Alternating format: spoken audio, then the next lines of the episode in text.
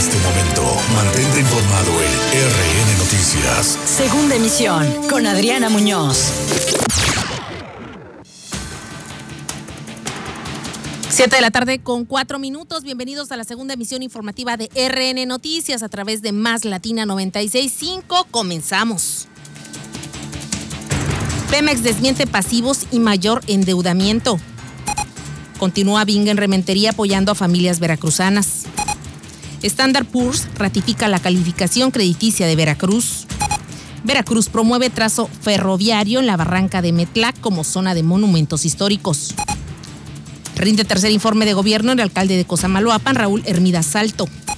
El SAT modificará horarios de atención al contribuyente en este mes de diciembre. Pese a aval del juez federal, gobierno del estado rechaza operación de Uber en Veracruz.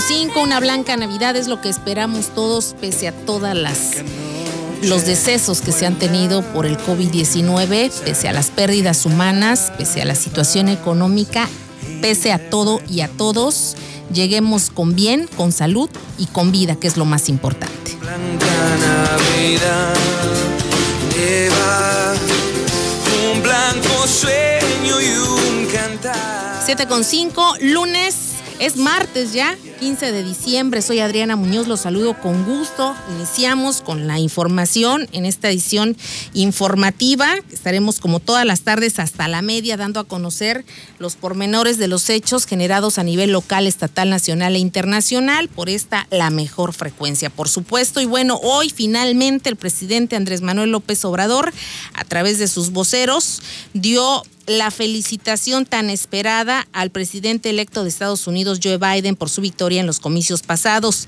De acuerdo a Jesús Ramírez Cuevas, vocero de Presidencia de la República, las relaciones entre México y Estados Unidos seguirán imperando los principios de política exterior, en especial la de no intervención y autodeterminación de los pueblos, así como el respeto de la soberanía. Esto es lo que dio a conocer a través de sus redes el director de comunicación social del presidente Andrés Manuel López Obrador y del gobierno de México, Jesús Ramírez Cuevas, y de esta forma se ratifica lo que el mismo Andrés Manuel López Obrador había dicho ante lo que parecía una negativa de su parte, una negativa institucional de felicitar, como lo hicieron otros jefes de Estado, de los tres niveles del mundo a Joe Biden tras la culminación de la pasada elección en Estados Unidos. Finalmente tuvo que hacerlo ya con los resultados oficiales, como él pretextó en su momento, sería hoy ya está ratificado el triunfo de Joe Biden y será el próximo presidente de Estados Unidos a partir del 20 de enero de 2021, cuando finalmente le entregue Donald Trump la estafeta como el mandatario no solamente de Estados Unidos, sino de la primera potencia del mundo. Siete de la tarde con siete minutos, hablando en temas de salud, por supuesto, y de esta emergencia sanitaria que nos circunscribe todos los días a través de los medios de información y redes sociales.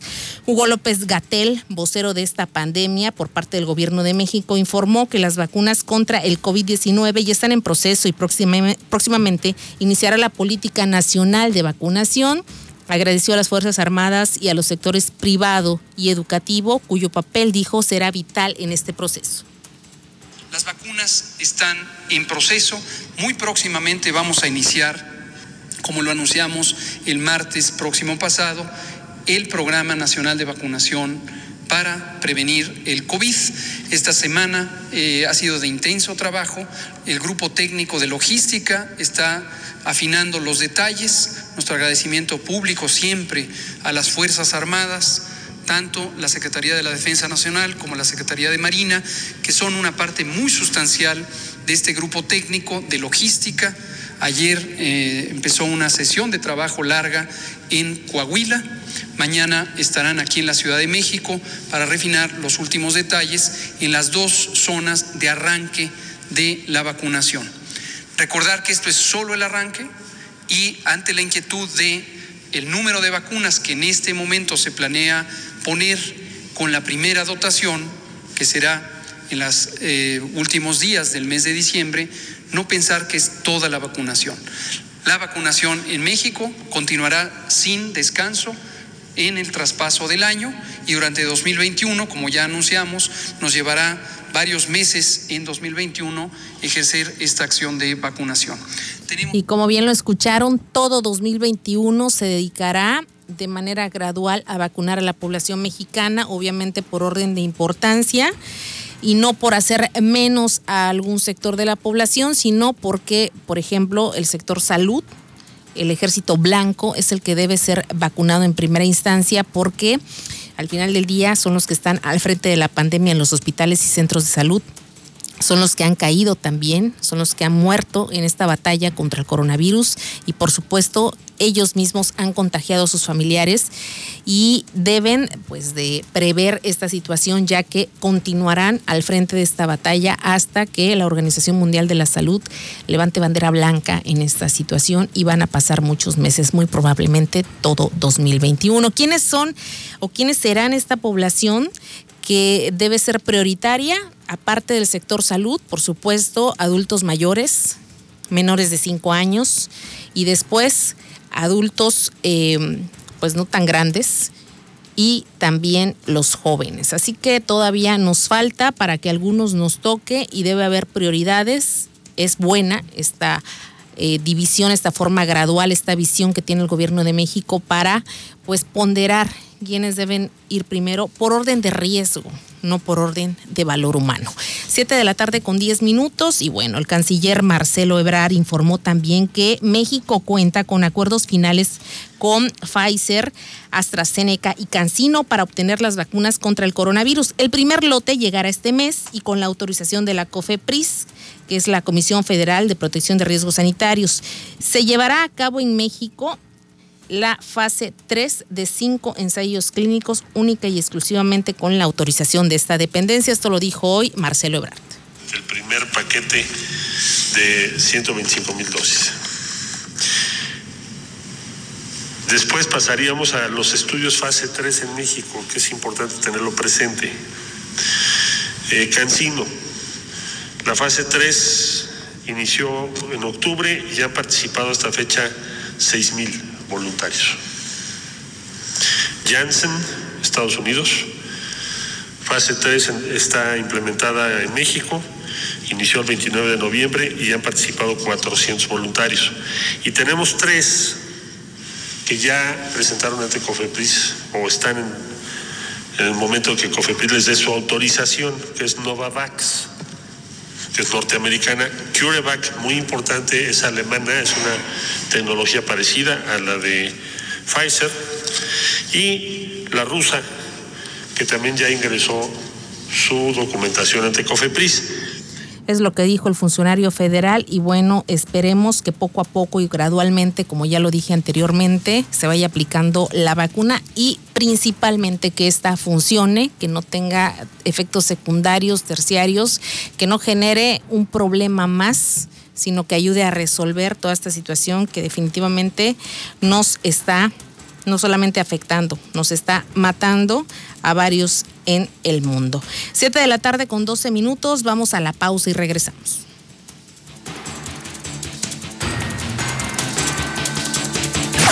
En un momento regresamos con el noticiero que informa verazmente a Veracruz. RN Noticias.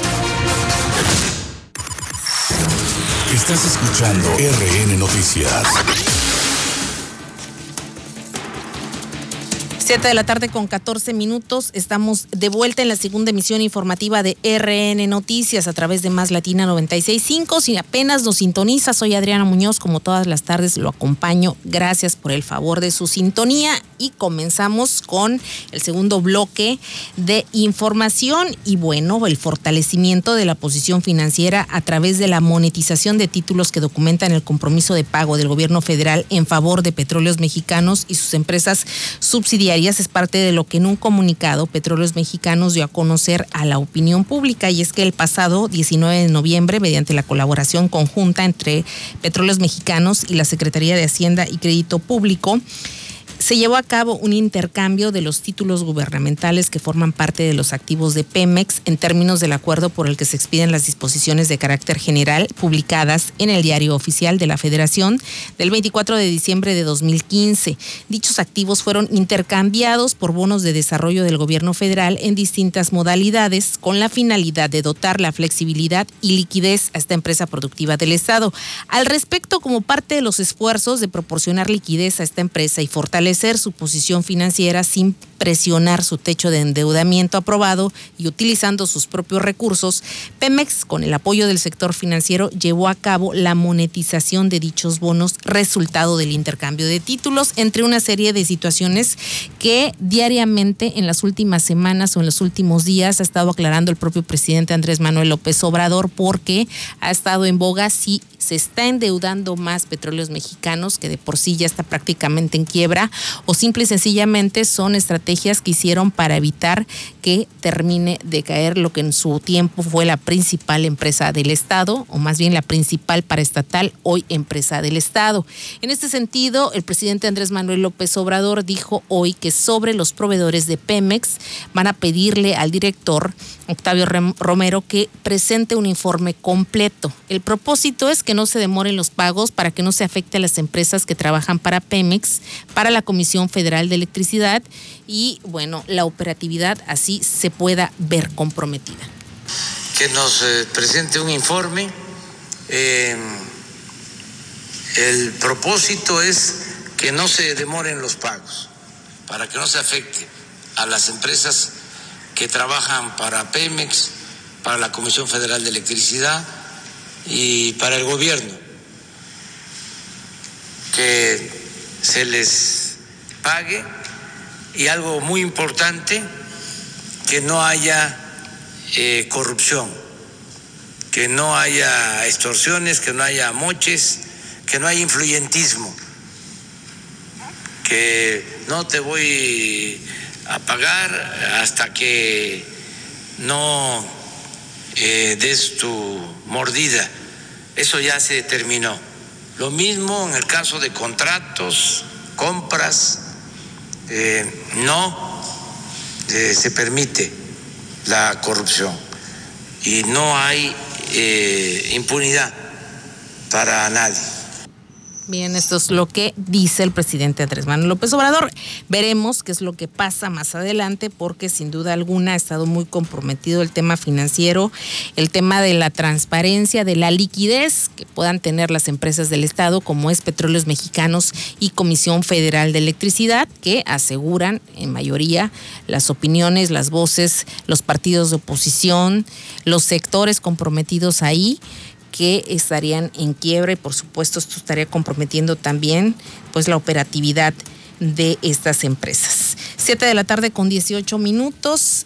El presidente municipal de Cosamaloapan, Raúl Hermida Salto, realizó su eh, tercer informe de labores. Dijo que durante este periodo, durante estos tres años, esa localidad ha crecido porque era uno de los epicentros de la enfermedad del coronavirus concretamente a mediados de año. Es por eso por lo que tuvieron que adoptar acciones inmediatas luego que el sector salud estatal y federal quedaron rebasados ante tanto contagio que imperaba entre los pobladores. Lo primero que hicieron, dijo Hermida Salto, fue dotar de equipo de seguridad a los médicos, camilleros y enfermeras de las diferentes instituciones que tenían la queja constante de no tener la protección suficiente para enfrentar el problema.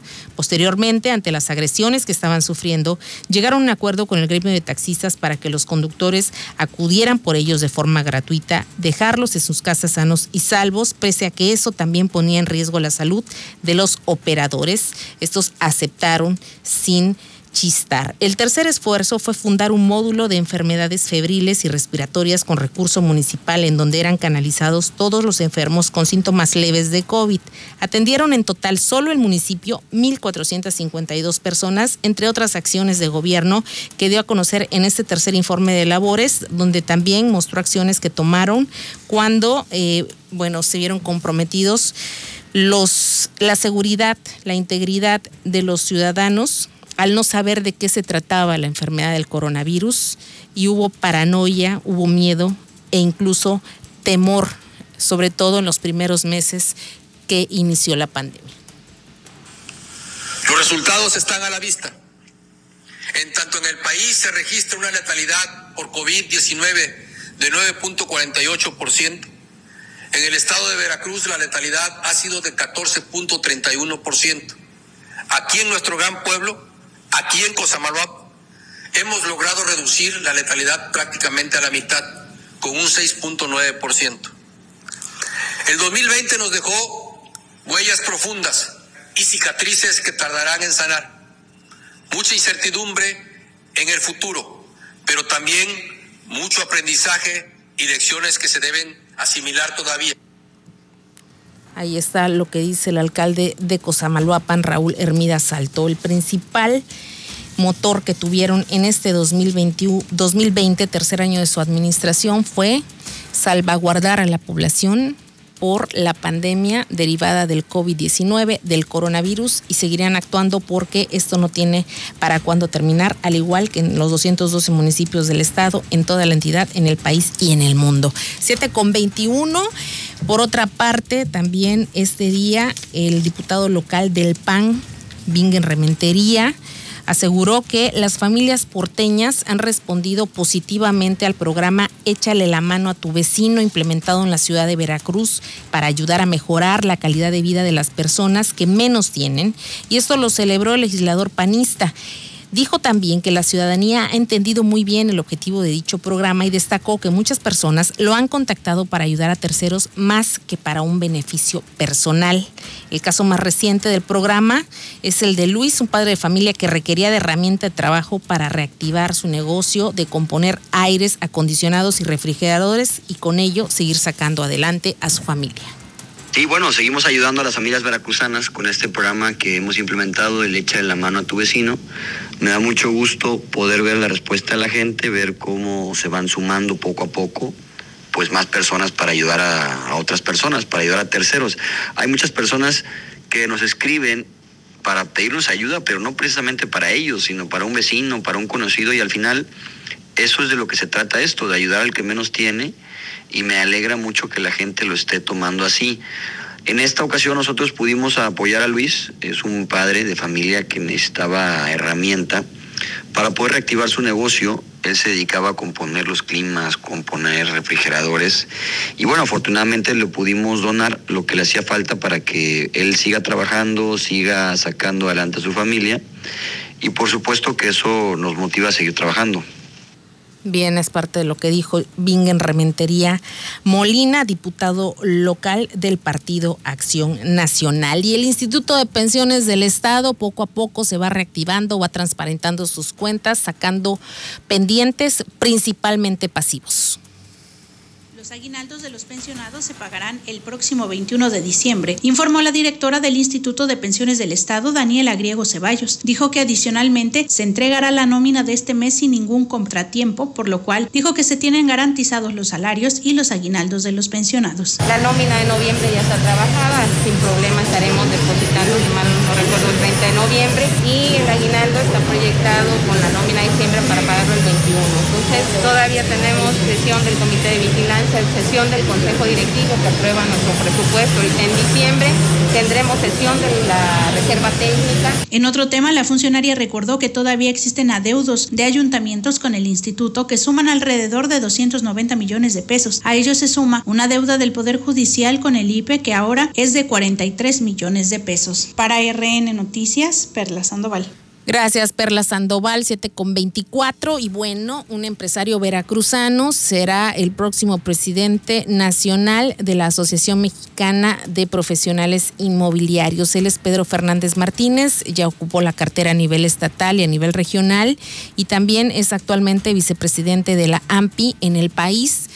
El próximo 28 de enero traerá toda la cúpula de inmobiliarios y funcionarios federales invitados, así como estatales, a Boca del Río, donde rendirá protesta formal como titular de AMPI a nivel nacional. Hoy la industria inmobiliaria, la industria de la vivienda se sigue reposicionando. En esta gran industria tenemos desarrolladores, arquitectos, ingenieros, toda una gama muy grande y en esa gran cadena el eslabón que comete el profesional inmobiliario es muy importante porque somos quienes hacemos una realidad la venta. También eh, estuvo presente hoy en lo que fue eh, la elección, la asamblea donde eligieron al nuevo consejo directivo de AMPI en Veracruz, Boca del Río, con jurisdicción también en los municipios de Alvarado y Medellín de Bravo. Ya hay nueva presidenta, quien es Lisbeth Mora, para el periodo 2021-2022. La presidenta saliente es Patricia Gutiérrez de Velasco Hurtaza, de acuerdo a Lisbeth Mora, nueva presidenta de la Asociación Mexicana de Profesionales Inmobiliarios en sección Veracruz. La pandemia, de cierta forma, generó movimiento económico para el, sector de los bienes raíces, así como algunos sectores se vieron afectados. Para el sector de la renta, de la venta, fue de alguna forma positiva, por lo menos les permitió mantenerse y, e ir saliendo durante estos meses que han sido económicamente muy difíciles de nuestros, algunos de nuestros clientes. Sin embargo, sabemos que a partir del segundo semestre va, esto va a empezar a mejorar y esa es la idea, todos estar preparados. Hemos tendido nuestras redes, hemos estado preparándonos para ahora sí, eh, cuando todo esto pase, pues estar al 100%. ¿Qué opciones les daban a sus clientes para que nosotros eh, resistieran a, a adquirir, a, a rentar un inmueble en este medio de Claro. Gracias por preguntar, es una pregunta importante porque nosotros nos dimos a la tarea de buscar convenios entre los propietarios y los arrendatarios para que hubiera esos descuentos, ese soporte también, porque obviamente las cosas no estaban funcionando. Hubo muchos que tuvieron, eh, nosotros incluso en nuestra oficina estamos pagando el 50% y eso es un brazo fuerte que se mete para poder sustentar a todos aquellos que están iniciando o están ya en medio de un negocio. ¿Todavía? Todavía, es- sí, claro, eh, nosotros tenemos todavía al día de hoy, estamos pagando el 50%, algunos de mis clientes igual, mis compañeros han eh, luchado para que esto suceda, no en todos los rubros, porque hay algunos que a lo mejor los restaurantes, por ejemplo, los que arrendan locales y que han tenido gente, pues a lo mejor ahí no se puede tanto, pero sí en otros rubros. Nosotros estamos luchando para que todo se... Es ahí lo que comenta Lisbeth Mora, Lisbeth, Cristina Mora, quien es la nueva titular de la Asociación Mexicana de Profesionales Inmobiliarios en esta zona conurbada. Y bueno, también algo muy importante, se diversificaron las estrategias de venta o renta y esto mantuvo con empleo a toda la plantilla o al menos a la eh, mayor parte de la plantilla que tenía empleada el sector. Y eso es importante porque desgraciadamente en todos los rubros hubo despidos, hubo desempleo y este fin de año será particularmente difícil gracias a la bendita pandemia. Siete de la tarde con 28 minutos en más información. Cabe destacar que derivado de una administración financiera prudente, Veracruz ha mejorado paulatinamente su transparencia presupuestaria y redujo el nivel y costo de la deuda pública heredada, destacó en su informe de este mes Global Ratings, una de las agencias calificadoras de riesgo más importantes de Estados Unidos. De igual manera confirmó que para la entidad que representa una perspectiva estable, producto del manejo adecuado de los recursos y permitirá contener ello las presiones fiscales en los siguientes dos años. Presiones que, por cierto, hay que decirlo, son muchísimas, heredadas desde por lo menos tres administraciones pasadas. Al respecto, se espera que desde la Secretaría de Finanzas y Planeación puedan reportarse bajos gastos operativos y resultados balanceados con la finalidad de verlos reflejados en una reducción gradual de las necesidades de financiamiento a corto plazo. Asimismo, considera que en los siguientes 12 a 18 meses podría aumentar la calificación siempre que el desempeño presupuestal y los estándares contables mejoren sustancialmente, traduciéndose esto en mayor liquidez y menor dependencia de deuda a corto plazo. Esto es lo que se informa hoy de manera oficial por parte de las calificadoras financieras a nivel internacional. Y bueno, antes de irnos, le comento rápidamente que si usted tiene pendiente alguna cuestión fiscal con la Secretaría de Hacienda, con el Servicio de Administración Tributaria. Este informa hoy a través de un comunicado que sus oficinas van a seguir laborando. Este año a partir del 21 de diciembre, oiga usted, a partir del 21 de diciembre, el horario será de lunes a viernes de 10 a, 2, a 14 horas, o sea, de 10 de la mañana a 2 de la tarde, con excepción de los días 24, 25 y 31 de diciembre, cuando las oficinas van a permanecer cerradas. Ahora, los servicios que se van a brindar durante estas fechas van a ser con cita, firma persona física, firma persona moral, es decir, la firma electrónica, renovación de firma electrónica a la persona física, renovación de firma para la persona moral, la inscripción de una persona moral, sala de internet y mi espacio y contraseñas. Sin cita, el CIF masivo, la contraseña SAT ID. Asimismo, invita el SAT a las y los usuarios a que utilicen sus medios electrónicos y conozcan las diferentes opciones de trámites y servicios en línea que ofrece el sistema de administración tributaria en el link www.sap.gov.mx. Ahí está usted informado. Hay que estar bien con Lolita porque es la primera que después, pues ni avisa y ataca por la espalda muy feo. 7 de la tarde con 30 minutos. Nos vamos. Soy Adriana Muñoz. Que tenga una excelente tarde.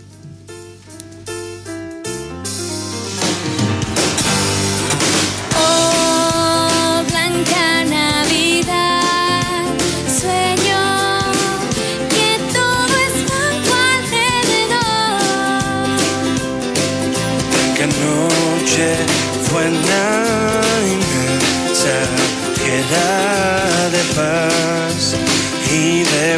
amor.